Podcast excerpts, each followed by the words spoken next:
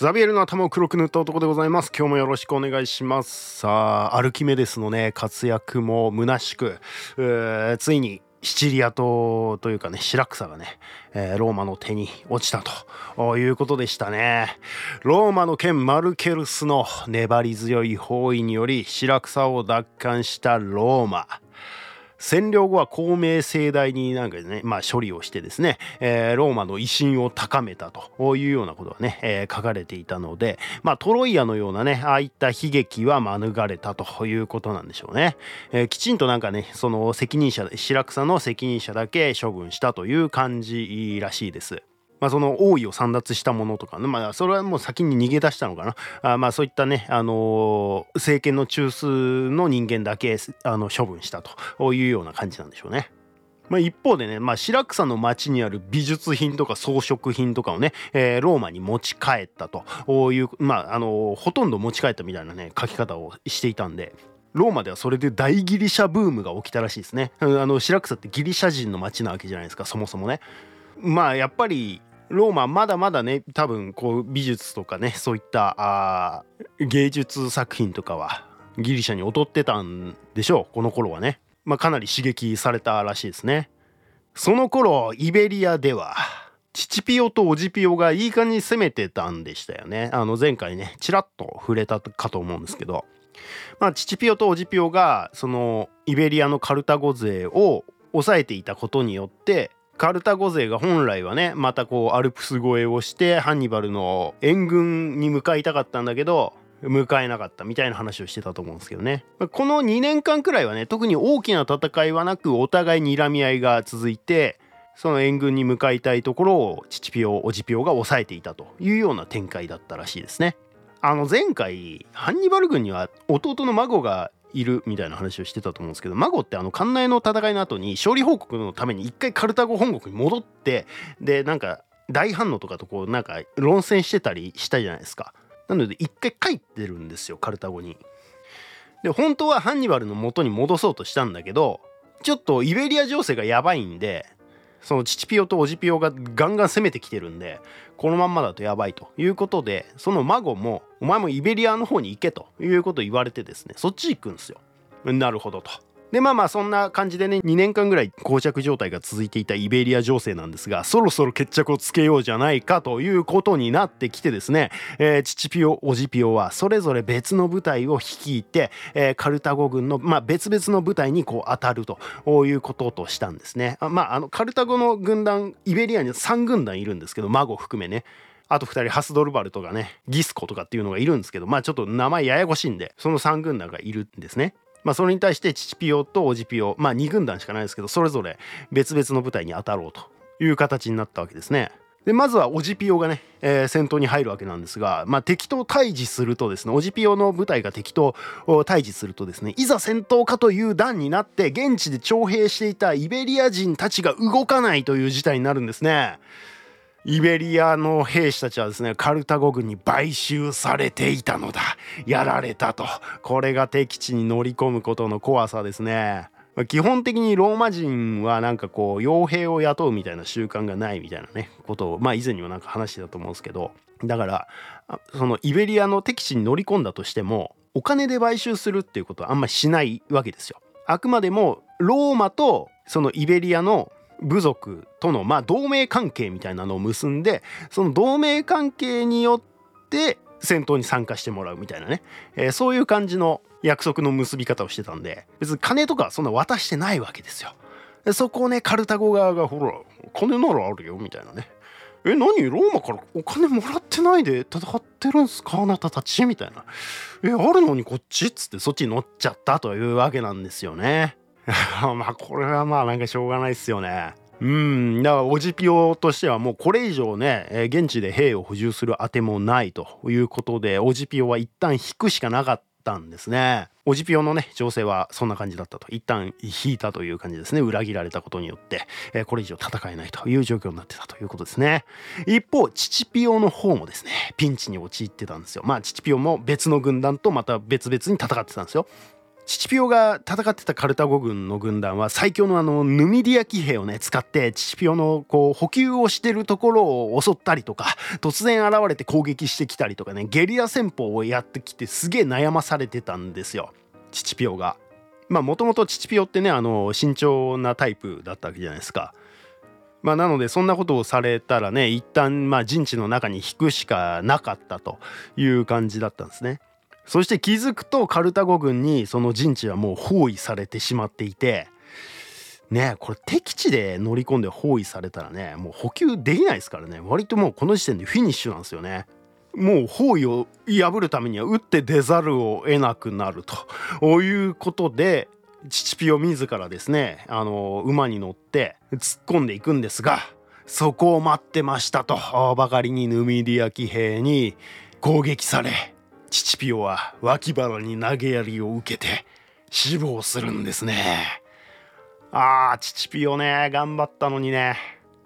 ここで亡くなってしまうと。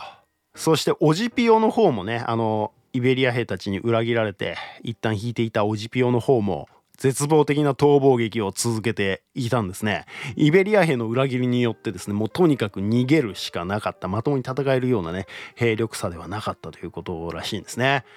で、まあ、その、とりあえず逃げ込んだ先みたいなところがですね、まあ、傾斜が緩くて、まあ、遮るものも何もないね、え、緩やかな丘の上にですね、まあ、ある意味追い詰められていって、なんか周りにねこう柵とかに使えるような樹木も植わってないし堀を掘れるようなあの柔らかい砂でもなくてなんかちょっと岩場みたいな感じだったらしいんですね。だから堀も掘れないと。いうことで陣地を築けないんですね。なのであなんかありったけの荷物とかね、えー、馬に乗せるクラーとかをねあの使ってバリケードをこしらえてまあ、そこでしのごうとしたんですが、まあ、簡単にこれを突破されてですねオジピオも殺されてしまうんですね。はあオジピオなんとイベリアへ来て8年目のことだったということなんですね。あの最初オジピオとチチピオ2人でイベリアに乗り込んできたじゃないですか。でオジピオは置いてかれてチチピオだけ帰ってハンニバルと戦ってたんでしたよね。だからオジピオはずっとその間8年間ですねイベリアで戦い続けていたということなんですよね。しかしついにまあ多勢に無勢ということもあって父ピオオジピオ兄弟はここで亡くなってしまうということになるんですね。まあ、オジピオの、まあ、弟子みたいなね、えー、人がですね、まあ、将軍となってギリギリ耐えていたんですけどこのままでは完全に破られてですねイベリアからの補給ルートを恐れていたこのまたアルプス越えをされてですね、えー、ハンニバルに補給をされかねないという状況になってきたわけですよ。ローマ元老院は何としても食い止める必要があった。名門のねクラウディウス家っていうところの、まあ、ネロという人物をですね将軍にしてそのネロを送り込んだんですよイベリア半島に。でまあそれなりの前線はしたんですけどなんかね、まあ、またカルタゴ勢に騙されたりとかしてなんかそれで元老院でこいつ大丈夫か？みたいな感じに思われてですねちょっとネロまあ危ないからちょっと戻ってこいみたいな感じで呼び戻されるみたいな展開になるんですね。ちょっとネロかわいそうですけどね。まあ戦闘ではねそれなりに勝ったんですけどねお前ダメだダメだ帰ってこいみたいな感じになっちゃったんですよいやネロでもダメかなってですね、まあ、元老院は頭を抱えるわけですね。でそもそも艦内の戦いで多くの指揮官を失ってしまってるわけなんでまあまあ基本的には人材不足なんですよ。それなのにここまで頑張ってたローマがすごいんですけどそもそも将軍になれる候補がそんなにいないんですよ。あの時死んでるから。まあ、加えて各方面にある程度の戦力をね貼り付けておかなきゃいけないわけじゃないですか。まあこの間も言った通りね、え、北は北東は東南は南でねそれぞれこう見張ってなきゃいけないわけなんで、えー、そこから抜いてくるわけにもいかないわけですよ。まあそんな状況でなかなかこう適任者がいなかったということで頭を抱えてたんですね元老院はね。そんな時元老院の扉を叩く者がいた。私にやらせてもらいたい我が名は、プブリウス・コルネウス・スキピオ父と叔父のあだを取らせてもらいたい。スキピオ登場。来ましたね大スキピオが。ここでやってくるんすよ。自ら元老院の扉を叩くと。いう感じでねやってくるわけなんですね。これも本当なのかなって感じはしますけど。まあまあまあこんな感じでねまあヒーロー登場みたいな感じで描かれるわけですよね。でまあ元老院とかの反応はですねまあそのスキピオが突然やってきて元老院とかの反応はですねいやスキピオかみたいな反応なんですよ。あそんな感じなの？っていう。なんかね、まあ、スキピオは若干問題児だったんですよ。まあ、若干でもないんですけど、それはこの、えっ、ー、と、この事件が起きる2年前のことなんですけど、まあ、あの、スキピオの兄がですね、暗殺官っていうね、えっ、ー、と、アエディリス、まあ、ラテン語でアエディリス、暗殺官っていうね、まあ、役職があって、その役職に立候補したんですが、まあ、暗殺官って割とね、コンスルが一番上だとしたら、暗殺官は、まあ、一番下の官職みたいなね、えー、ポジションなんですけど、とりあえずキャリアのスタートとしてはそこを狙うみたいなねポジションなんですけど、まあ、そのスキピオの兄っていうのがねなかなかまあ凡庸なあの人間だったそうでこのままだとまあ受かりそうにないみたいなねことだったらしいんですよ。でそこでですね再起あふれる弟スキピオは考えたんですよ。俺が一緒に選挙に出れば兄も受かるに違いない ちょっと意味がわからないですけどね。意味わかんないんですがなんか、ま、スキピオのその圧倒的なカリスマ性でですねその兄と一緒にスキピオも立候補してでなんか私が受かるんであれば当然兄も受からせてくれるだろうみたいな感じでね、まあ、よくわかんないけどそのカリスマ性で2人とも兄を引っ張り上げる形でねその暗殺官アエディリスになることができたというなんか逸話が残っていてですね。だけどそもそもなその暗殺官アイデリスとかそういった公職への非選挙権その立候補することができる権利っていうのは30歳からなんですよ。この時まだスキピオは22歳だったんですね。全然足りてねえみたいな。かすってもねえよみたいな年齢なんですけど、まあ、当然五民間からはですねいやそりゃ普通に選挙法に触れてるからダメだよって指摘されるんですけど全市民が私をアイディリスにふさわしいと思ったのだから私はそれに十分な年齢にあるということだ。でもいちゃ言うねっていうこういうタイプなんでまあ共和制のねこう伝統を重んじるタイプの人間からするとちょっと嫌われてたんですよ。ファビウスとかはね特にそのちょっと伝統とかを重視するタイプなんで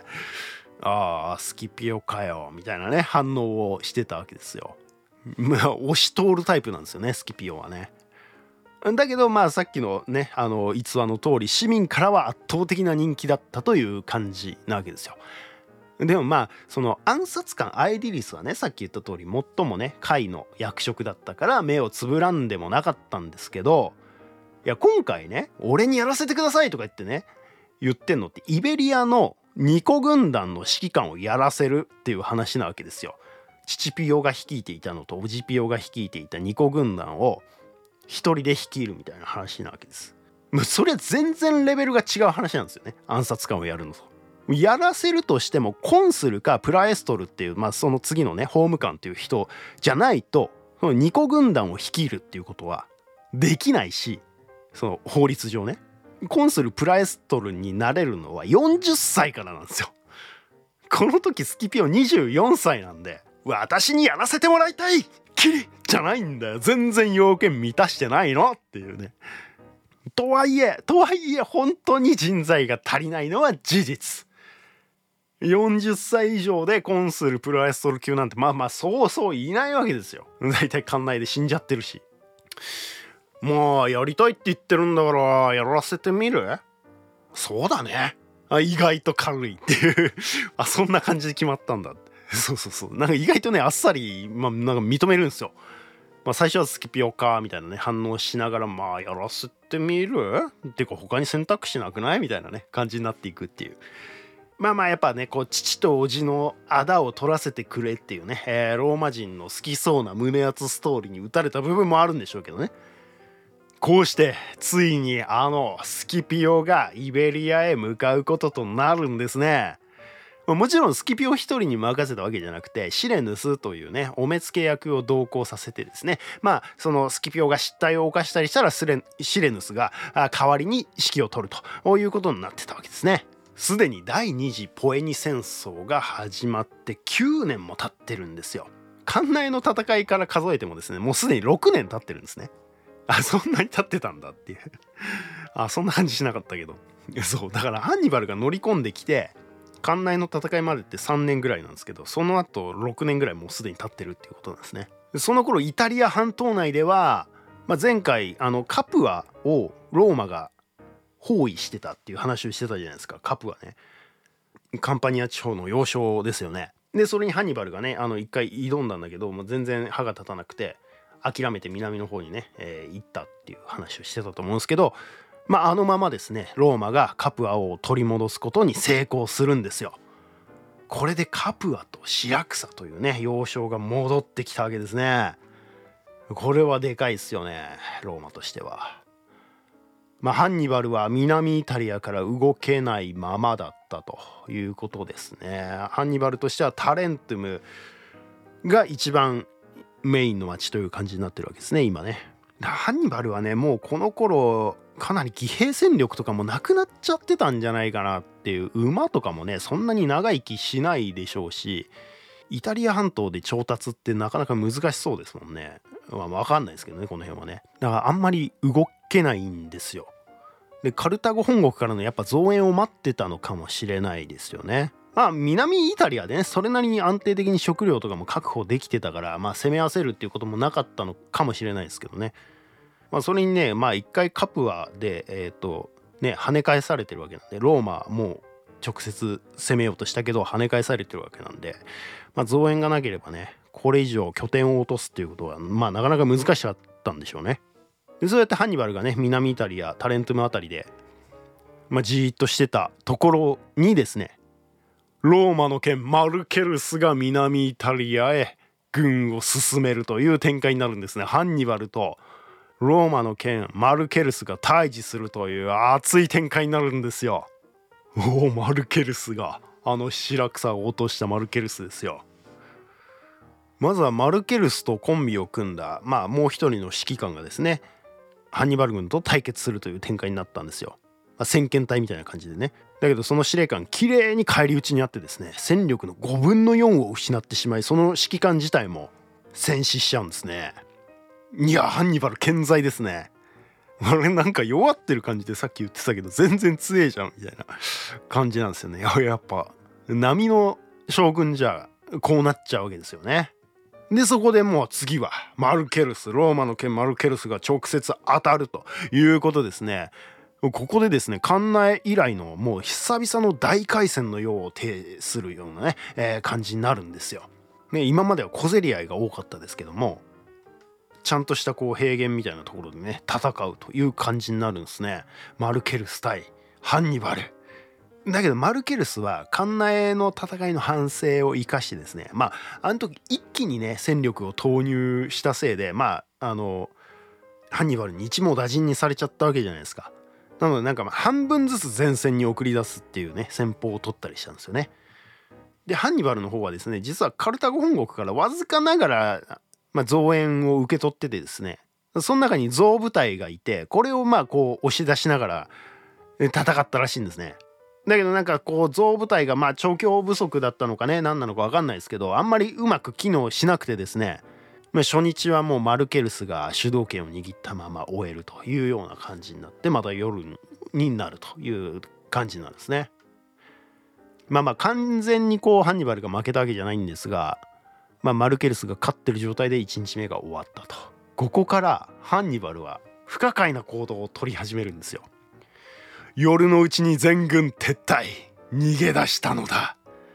いやあれだけね海戦を待ち望んでいたハンニバルですよね。艦内の戦いの時とかもねいかに海戦に持ち込むかっていうことばっかりを考えてたんですがやっぱちょっとこれ勝てないなって思ったんでしょうね。うん、マルケルスと対峙してみてちょっと戦力的にこれ無理だっていうことを察したんだと思います。で夜のうちに全軍撤退して逃げ出すと。でマルケルスの方はすぐに追ええって追うんですね。追うマルケルス逃げるハンニバルマルケルスが追いついた戦うハンニバル劣勢なんですねやっぱりまた逃げる逃げるんだおえそんな追いかけっこをしてるうちにですね夏が過ぎ秋が過ぎ冬が来た。でどんだけ追いかけっこしてるんだよっていう。その後もですねずっとハンニバルとマルケルスで追いかけっこしてます。これトータル確かにね2年間とかねこの後追いかけっこ続けるんですよハンニバルとマルケルス。すごいっすよね。逃げることができるハンニバルもすごいしねそれを追い続けるマルケルスもやっぱすごいっすよね。まあお互いね戦闘では勝ったり負けたりするんですよハンニバルも勝つこともあったんですがそれでも全然追撃をやめないマルケルスに対してですねハンニバルはですね「おお神よあの男に対して何をしていいのかわからない。あの男には勝利も敗北も無関係だ。勝てば勝ったで追撃をやめないし、負ければ負けたで負けなどしなかったかのように追ってくるって嘆いてました。かわいそうになってくるハンニバル。もうずっと追ってくるやん、あの男。みたいな感じになってるんですね。俺勝ったよね、さっき。みたいな。なんで追いかけてくんのっていう。もう完全ストーカー状態ですね。あの、ファビウスもね、ある意味ストーカー的にね、こうやってじっと見てね、あの、ついてきてたじゃないですか。まあ、あれとは違うわけですよ。あの時はハンニバルは戦いたかったのに、ファビウスはいい距離でね、あの、戦わないように見てるっていう、だけどついてくるみたいなね、えー、感じだったのに、今度はね、あの、もうガンガンに、俺と戦うっつってマルケルスが追いかけてくるっていう、勝っても負けても追っかけてくるみたいな、もう何なんだよ、こいつはっていう。それを2年間耐え続けるハンニバルもやっぱすごいっすよね。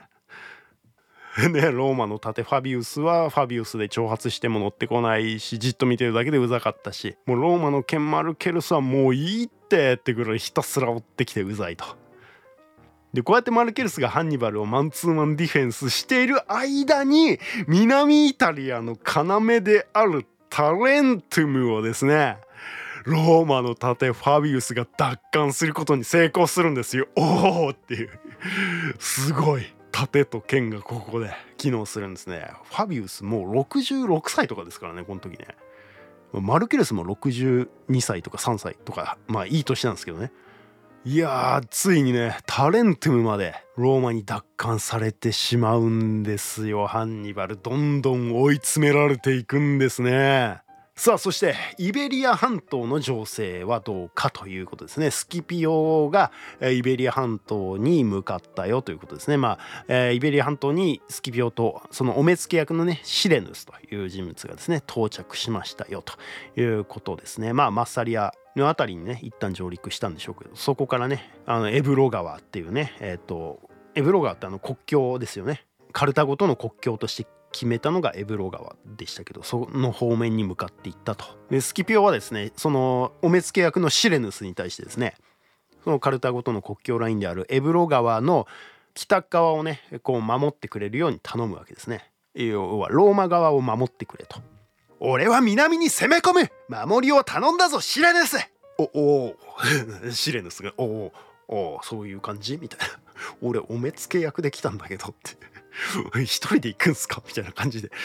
まあまあシレヌスも、あまあまあ別にそれならいいっすよみたいな感じでね。なんか圧倒されて何も言えないみたいな感じになるんですよ。で、スキピオが、まあ、その父ピオとかね、おじピオと共に戦っていたね、あの兵たちと一緒に合流するんですね。あのベテランの兵たちですね。我が父たちと共に長い間よく戦ってくれた。昨日までのことは過去である。全ては今日から始まる言ってですねまあ兵たちをねこう元気づけながらあスキピオはまずはこの地域の地理とかね情勢とか部族はまあどんな部族がいるのかとかね、えー、その分布はどんな風になってんのかとかね、えー、そういった情報をね集めてあ,、まあ、あとは敵がどこにいるかとかも含めてねあの分析しまくったらしいですね情報を集めまくったということらしいですね。でさっき言った通り敵は3軍団ねマーゴとハスドルバルとギスコっていうね、えー、3軍団がいるんですがこの3軍団が7万以上の戦力を持ってるわけですよ。合計するとね。まあ7万5千ぐらいかな。まあ1軍団2万5千ぐらいって言われてたんで7万5千ぐらいだと思います。でローマ側はスキピオ側はスキピオがローマから直接連れてきた兵士たちと、まあ、現地に残っていた兵たちを合わせても2万8,000程度なわけですよ。カルタゴ側は一つの軍団が2万5千程度なわけですよ。で当然その2軍団とか3軍団合流されたらもう終わりだけどまあ格好撃破できればね2万8,000対2万5,000なら、まあ、ワンチャンあるかみたいなね感じの戦力差なんですよ。そして幸いなことにですねそのカルタゴの3軍団はまあそれぞれ離れた場所にいてですね合流するとしても結構な時間かかりそうだなみたいなところがあったんですよ。それぞれバラバラの場所にいたと。でさらに本拠地であるそのカルトハダ首都ですねカルトハダ首都には軍団は配置されていないようだとまあ守備軍は当然ね何千人かはいるんですけどそのメインの3軍団はそこを守ってるっていうわけではないと別の場所にいるというまあ情報の分析をいろいろしたということなんですね。これならいける。スキピオ軍は一気に本拠地カルト肌首都に向かう。いや大胆っすね。ここに軍団は配置されていない。通常20日かかるところを7日で走破したっていうアレクサンドロスかっていうね。あやっぱアレクサンドロス味あるんすよねスキピオね。ねここはハスドルバルが築いてまあこのハスドルバルはさっき言ってた軍団を率いてるハスドルバルじゃなくてハンニバルのおじさんのねハスドルバルですね。ハスドルバルが築いたカルト裸足とですね、えー、ここもまたね天然の要害なわけですよ。三方を海に囲まれた頑丈な、えー、城壁が張り巡らされてるようなね砦になってるんですけども、まあ、当然時間をかけて攻めてたらさっき言ってた三軍団のどれかが駆けつけてしまって救援に来られてまあもうそこで終わりなわけですよ。もう速攻で落とすしかないんです。いやまあそうは言ってもねその頑丈な砦をどうやって落とすのかっていうのはね現実的には難しいわけですけども。なんとスキピオは一日でカルト裸足を攻略。いや早すぎるだろっていう。なんか通常攻めないですね。干潟の方ってなんか北側が干潟になっててそこをまあ干潟とはいえねそのなんか風向きによってねあのそれなりに潮が満ちることがあるんで通常はそこに兵力を配置したりっていうのはできないんですけどなんか風向きによってはすごく水位が低くなることがあるからその瞬間に兵をその干潟の方に送り込んでそこからその城壁を攻撃してですね奇襲作戦を実行して攻め落とすと。いうねあのもう恐ろしいやっぱ強さをここで見せつけるんですねスキピオが。一日でカルト裸足と陥落。いやもうチートだろっていうここにねハンニバルだけじゃなくてローマ側にもチート級の英雄が出てきたわけですよ。でそれもそのチチピオオジピオのこのイベリアでの奮闘があってからのねスキピオがそこに乗り込むというね熱い展開がいいですよね。さあ若き天才大スキピオの登場で一気に好転し始めたイベリア情勢。まあ、とはいえまだカルタゴの三軍団は健在なわけですよ。どこからどう攻めるか一つの間違いも許されない状況。そしてイタリアではローマの剣とローマの盾によってカプはタレントムを失い追い詰められていくハンニバル。ここから挽回はなるのか続きは次回。いや、いよいよね、ローマが巻き返しをどんどん図っていってる感じですね。うーん、ハンニバルはね、ここから巻き返すことができるのかね。見ものですね。以上、ザビエルの頭を黒く塗った男でした。